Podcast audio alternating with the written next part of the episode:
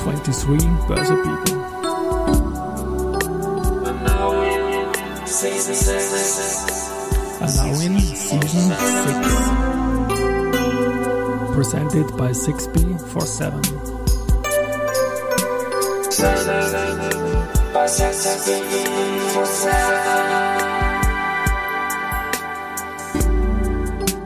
herzlich willkommen wieder zur Serie 23 Börse People. Und diese Season 6 der Werdegang und Personality Folgen ist presented by 6B47. Mein Name ist Christian Drastil, ich bin der Host dieses Podcasts und mein elfter Gast in Season 6 ist Cornelia Daniel, die mit 1001 Dach alle Unternehmensdächer solarisieren will, natürlich auch jene der Börsennotierten.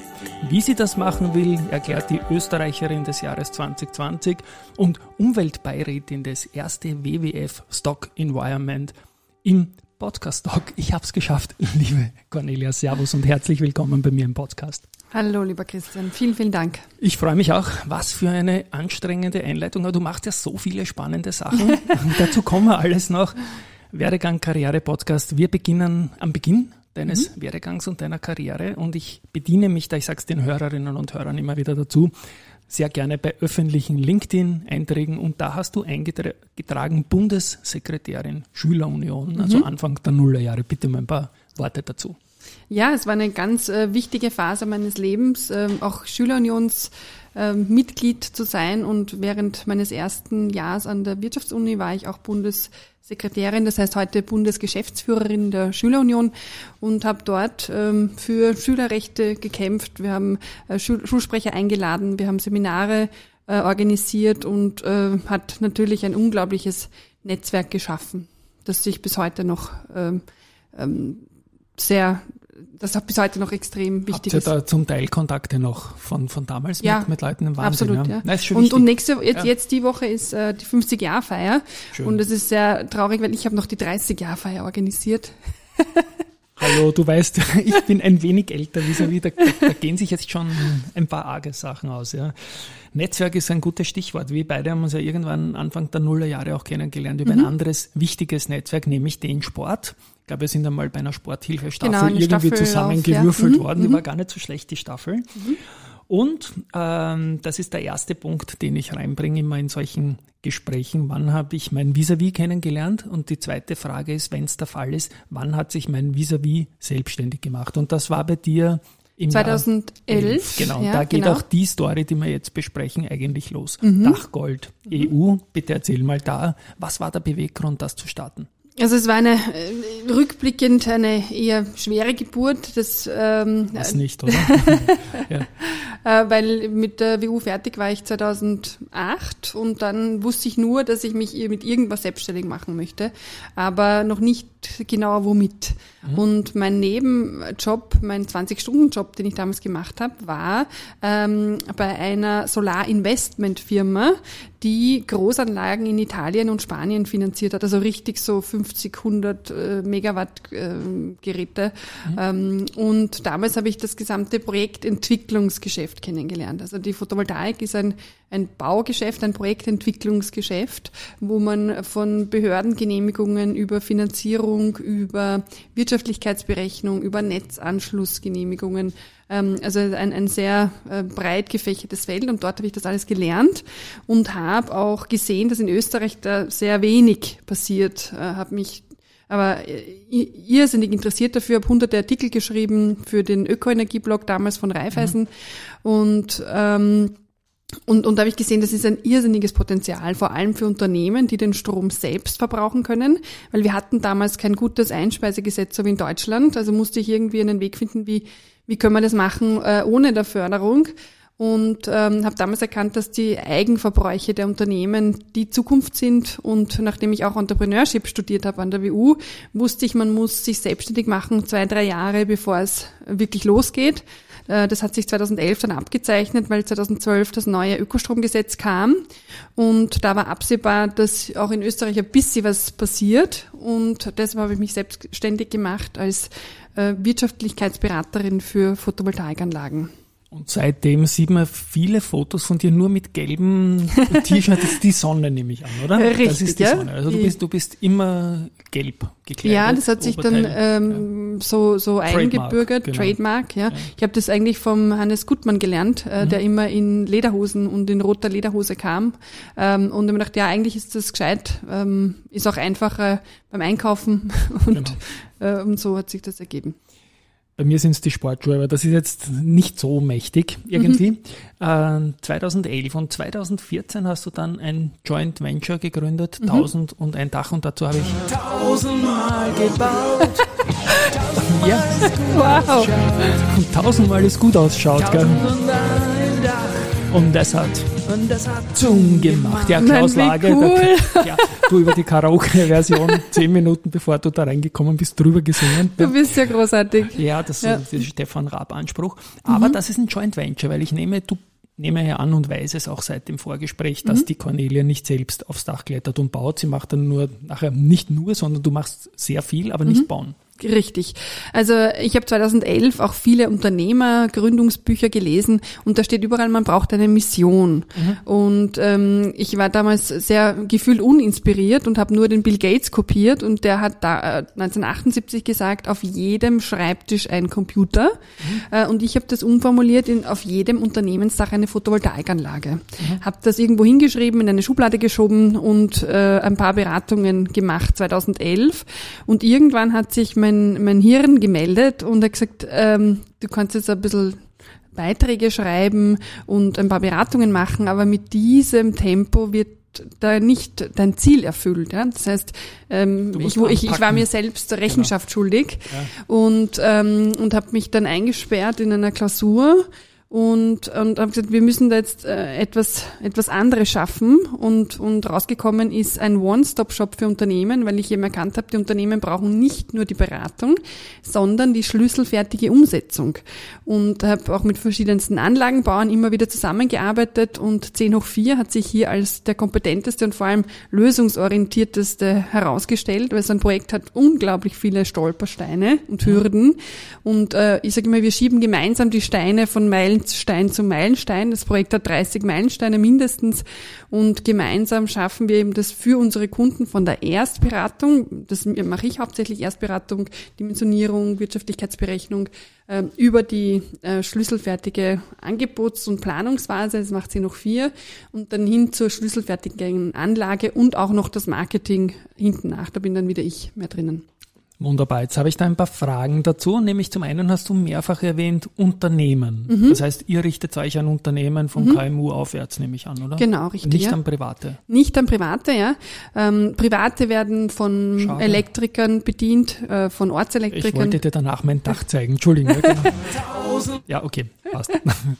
Ähm, Wenn es über 100 Quadratmeter hat, können wir reden. Ähm, aber ähm, wir haben uns eben auf diese Zielgruppe spezialisiert, weil da unser, unser Ja. Gesamtsystem einfach am, am besten passt. Die Privaten ähm, werden von, von anderen bedient. 1001 Dach ist natürlich auch ein Counter drinnen, den du offensiv auch über soziale Medien geteilt hast. Mhm. Und du bist jetzt bei 1001 Dächern. Jetzt habe ich die Frage, Genau. was ist ein Dach? Ja, ähm, also wir haben uns dieses Ziel gesetzt, 1001 Dächer in einer Zeit, wo man ein, zwei Projekte im Jahr gemacht hat. Und es war völlig unmöglich, äh, das jemals zu erreichen. Aber wir haben gesagt, wir, wir müssen uns ein Ziel setzen und wir müssen es auch messbar machen.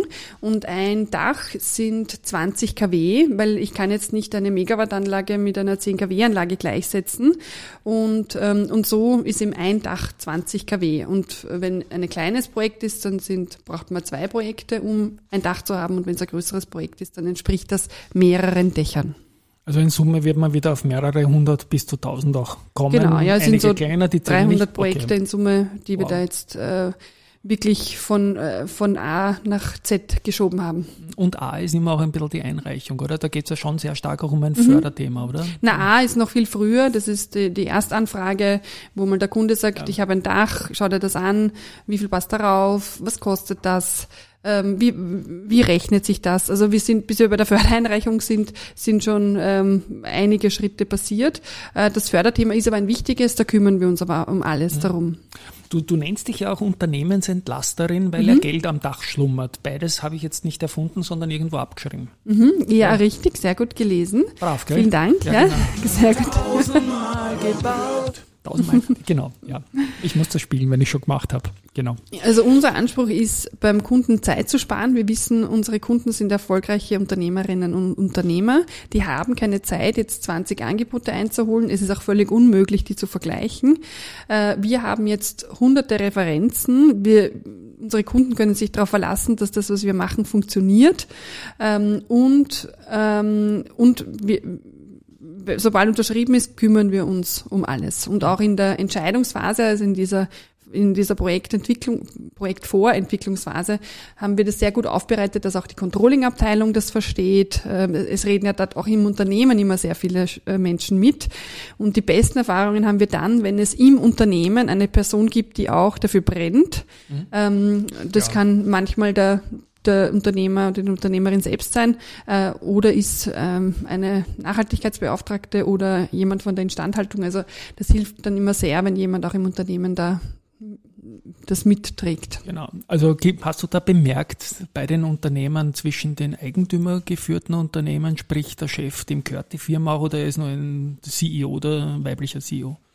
Ist natürlich ähm, wie bei allen Investitionsentscheidungen, wenn ähm, ähm, jemand langfristige Ziele hat, Familien geführt, Unternehmer geführt, die haben Eigentlich das sehr früh erkannt, ähm, dass die Photovoltaik ein Nonplusultra ist und, äh, und einfach gemacht werden muss, wenn das Unternehmen langfristig gut aufgestellt sein soll.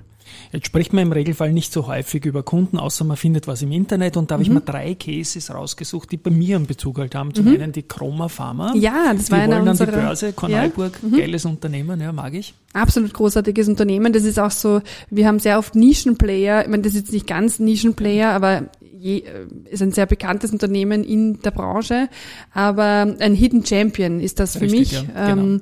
und, und das war ganz großartig, weil die waren relativ früh dabei bei äh, Dach 200, mhm. ähm, so, also drei Jahre gedauert für 100, dann nach äh, weiteren eineinhalb Jahren haben wir dann 200 gehabt und dann war auch Chroma Pharma mit dabei. Und ähm, ja, genau solche Unternehmen ähm, wissen, wie sie sich erfolgreich aufstellen und, und haben das auch sehr früh erkannt und gemacht. Jetzt klingen ja mathematische Kurven wie erste Dächer brauchen so lang, dann geht schneller, ja. schneller. Ja. Es gibt ja auch externe Einflussfaktoren. Zum einen braucht man Personal. Mhm. Das wird dein Joint Venture Partner aufgestockt haben, nehme ich an. Und zum anderen gab es auch eine Pandemie. Wir haben diese Dinge reingespielt. Mhm. Also Personal, das, das stimmt, da haben wir richtig aufstocken müssen. Das ja, Wachstum war exponentiell. Also ja. äh, jetzt, jetzt weiß man, was das bedeutet.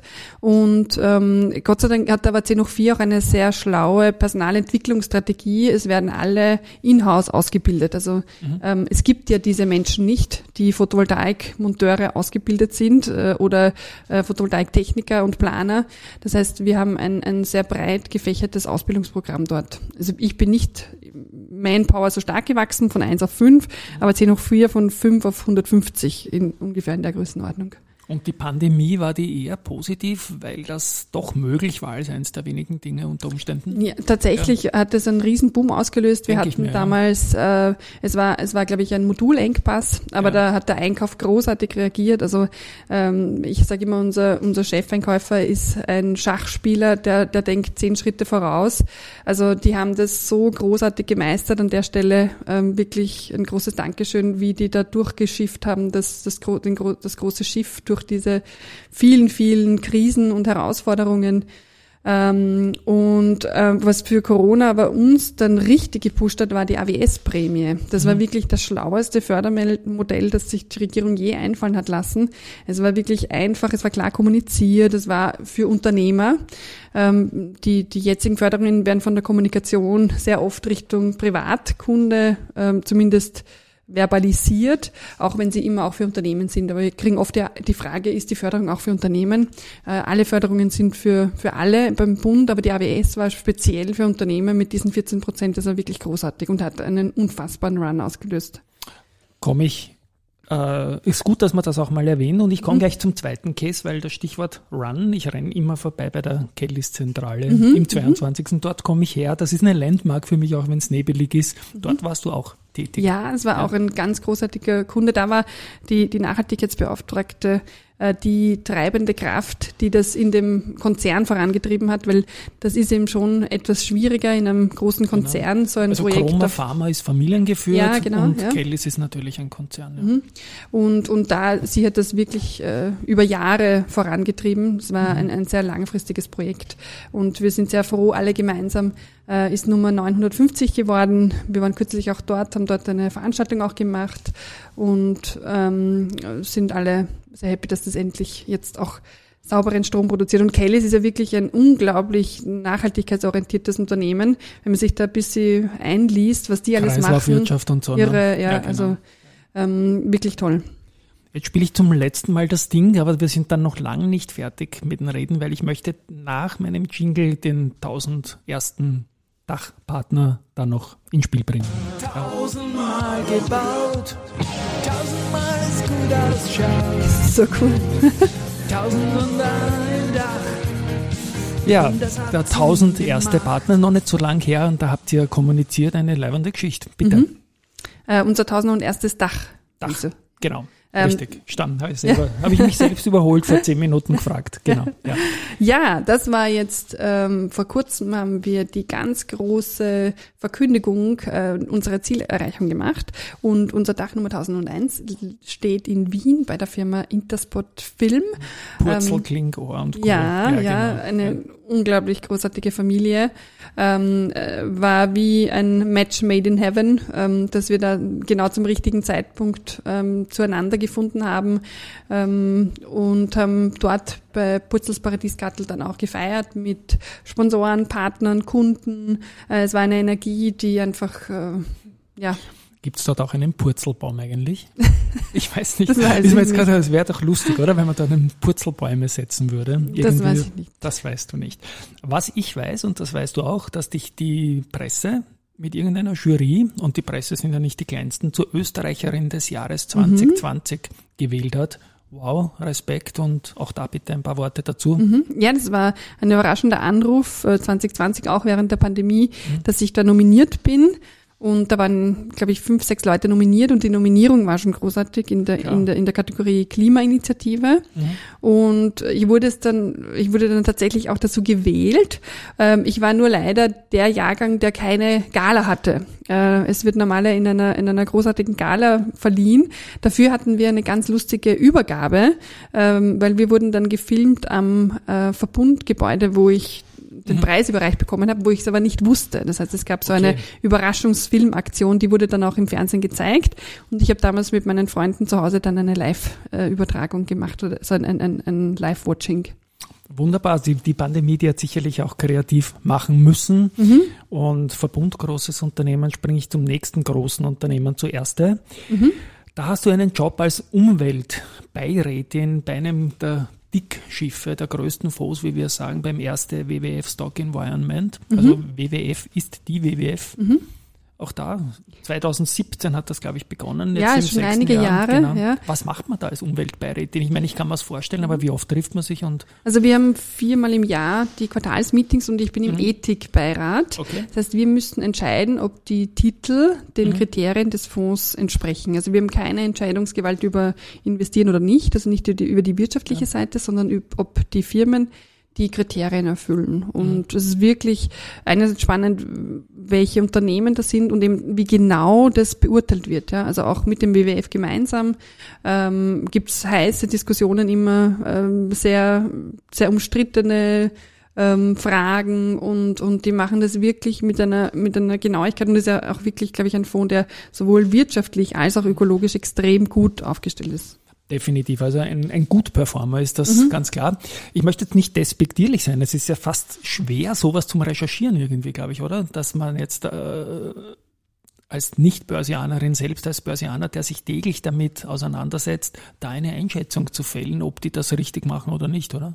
Da hilft ja auch äh, im Hintergrund die, Ein Scoring äh, ein, ein, ne? ein Scoring. Also Ja. da wird ja ganz viel vorrecherchiert und, und wir müssen dann eben noch unsere ja. ähm, Einschätzungen dazu geben. Aber das, das, das Vorrecherchieren, das machen Profis. Mhm.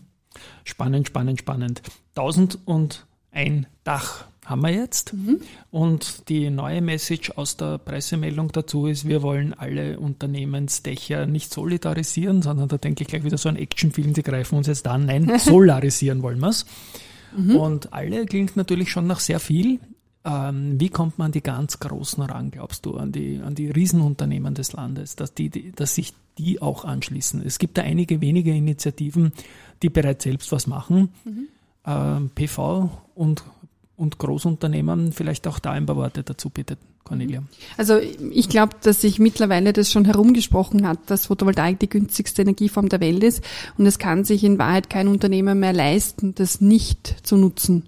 Ähm, äh, was wir sehen, ist, es ist wirklich so, dass, dass die Unternehmen oft so viele andere Themen am Tableau, haben, die würden alle gerne wollen, aber haben nicht die Zeit dazu oder eben wissen nicht mit wem, wie, was, wo. Und auch die börsennotierten Unternehmen, da, da müsste man vielleicht auch in den Buchhaltungsrichtlinien, ich kenne mich da zu wenig aus, aber das haben wir immer wieder gehört, wie dann die, die Bewertung ähm, dann in, in diese buchhalterischen Systeme einfließt. Mhm. Aber nachdem jetzt alles nach ESG ausgerichtet wird, äh, ist das, denke ich, ein, das wird ein Hacker sein, das jeder haben muss. Also, die Aktionärinnen ja. würden sicher gerne auch sehen. Genau.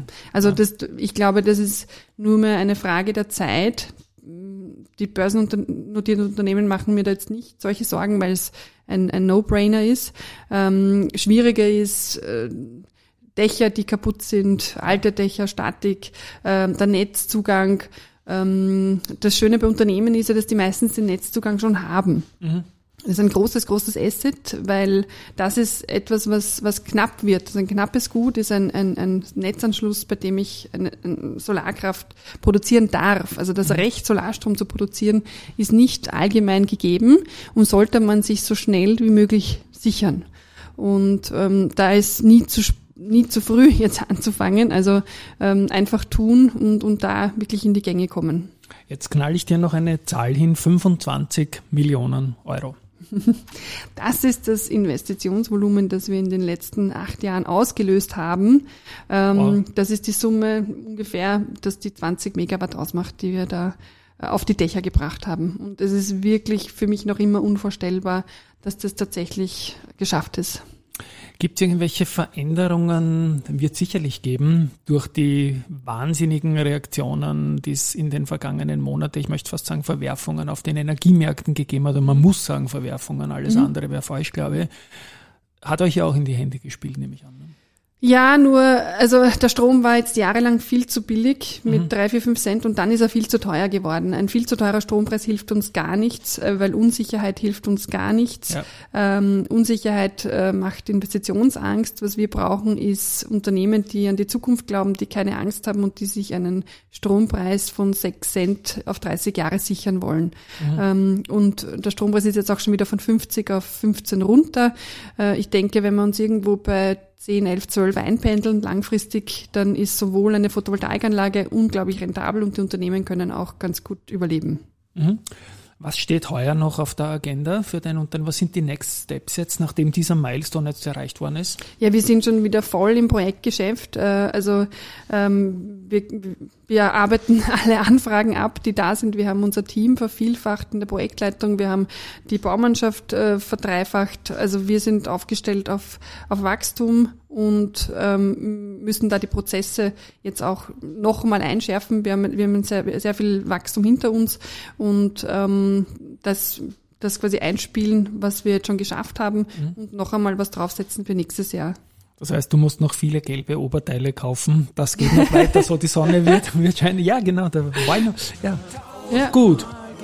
Liebe Cornelia, Karriere, Werdegang, Podcast, jetzt überschneidet sich das jetzt durch mein Dings weg. War eine Folge, wo ich selbst wieder viel gelernt habe. Bin sicher für die Hörerinnen und Hörer auch eine Folge zum positiv Nachdenken, was man für einen Impact auch erzielen kann. Von meiner Seite her möchte ich sagen, herzlichen Dank, dass du vorbeikommen bist. Wir machen jetzt noch einen Plauderlauf, weil wir uns ja auch beim Laufen kennenlernen. Auf das freue ich mich auch sehr. An euch Hörerinnen und Hörer, Tschüss einmal von meiner Seite. Vielen Dank, auch Tschüss von meiner Seite. Genau, Baba.